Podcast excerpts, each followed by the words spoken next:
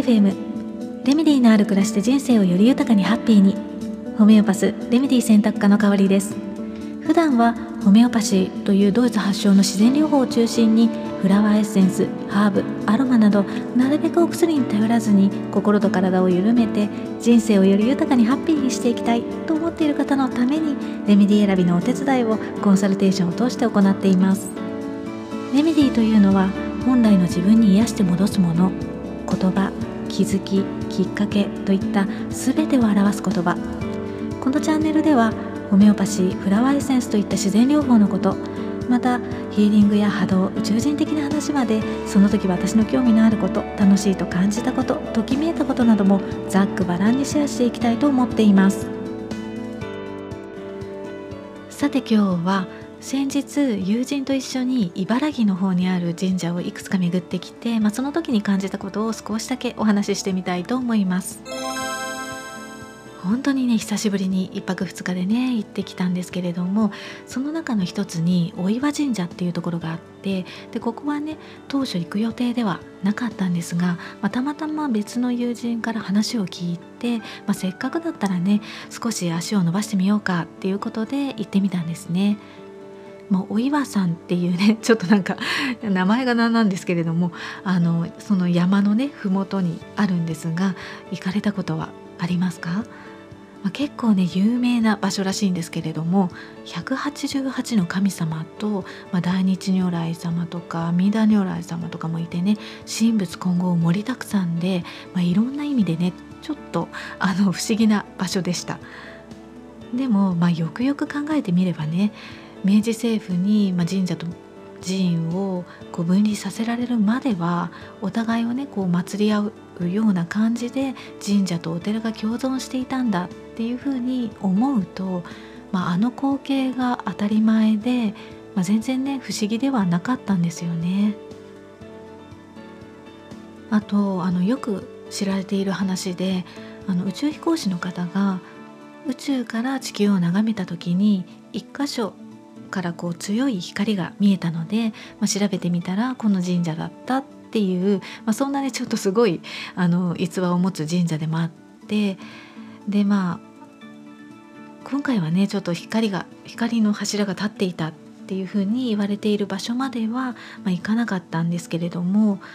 まあ、というのもねちょっとあの軽い登山になるのででさらにあの確か入山が15時までだったかななんかそういうふうに決まっていてでまあ登山用のね靴ももちろん持っていなかったし着いたのが14時半過ぎだったっていうこともあったのでまあちょっとね行けなかったんですけれども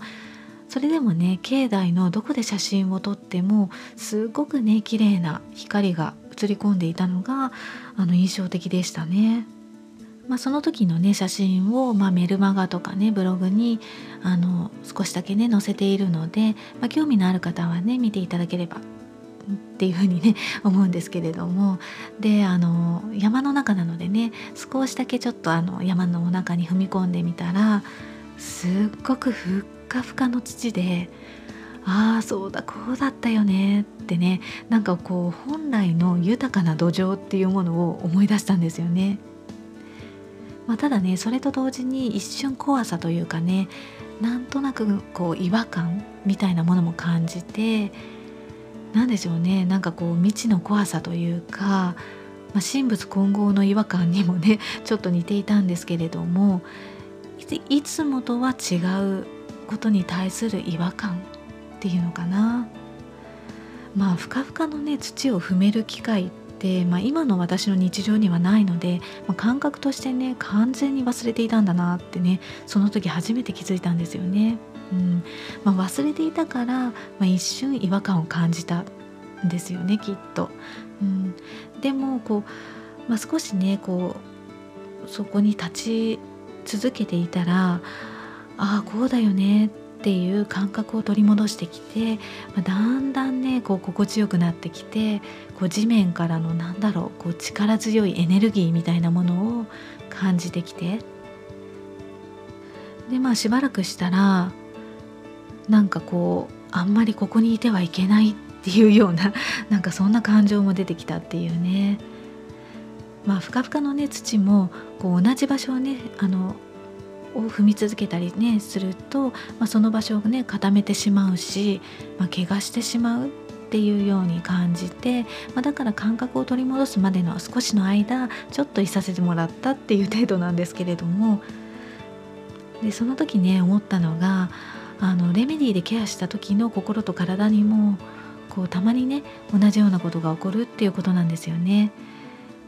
本来こう本能として誰にでも備わっている自己注力とか感覚も使っていないと完全に忘れてしまっているっていうことがあってでその程度が深ければ深いほどこう使い始めた時に一瞬違和感を覚えたりとかあとはなんとなくね怖さを感じることもあるんですよね。でもあのね私が山に行って感じたことと同じように続けていくとこう心地よくなってきてああこれが本来あるべき姿私なんだっていう感覚をちゃんと取り戻していく。なんだかねこの神社の歴史とかあとは宇宙までね届いた光の逸話みたいに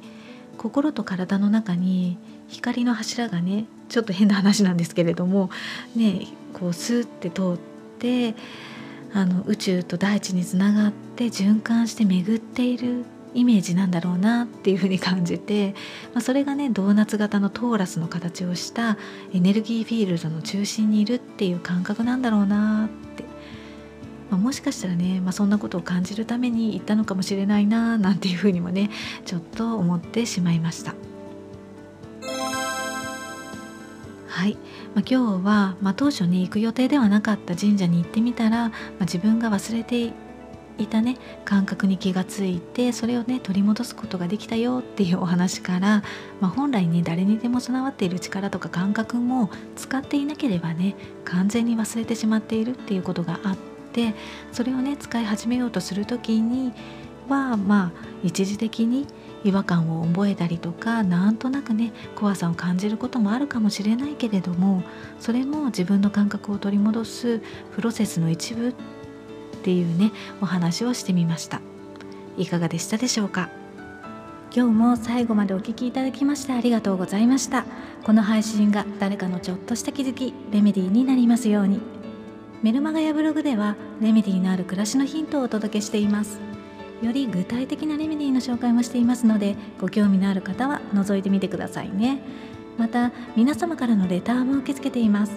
この番組に関するご感想はもちろんホメオパシーやフラワーエッセンスのレメディーを使ってみた体験談やこんなことにもレメディーは使えるの？とかねそういったご質問など、まあ、こんな話をしてほしいなっていうことでも構いませんのでお声を聞かせていただけたらとっても嬉しいです。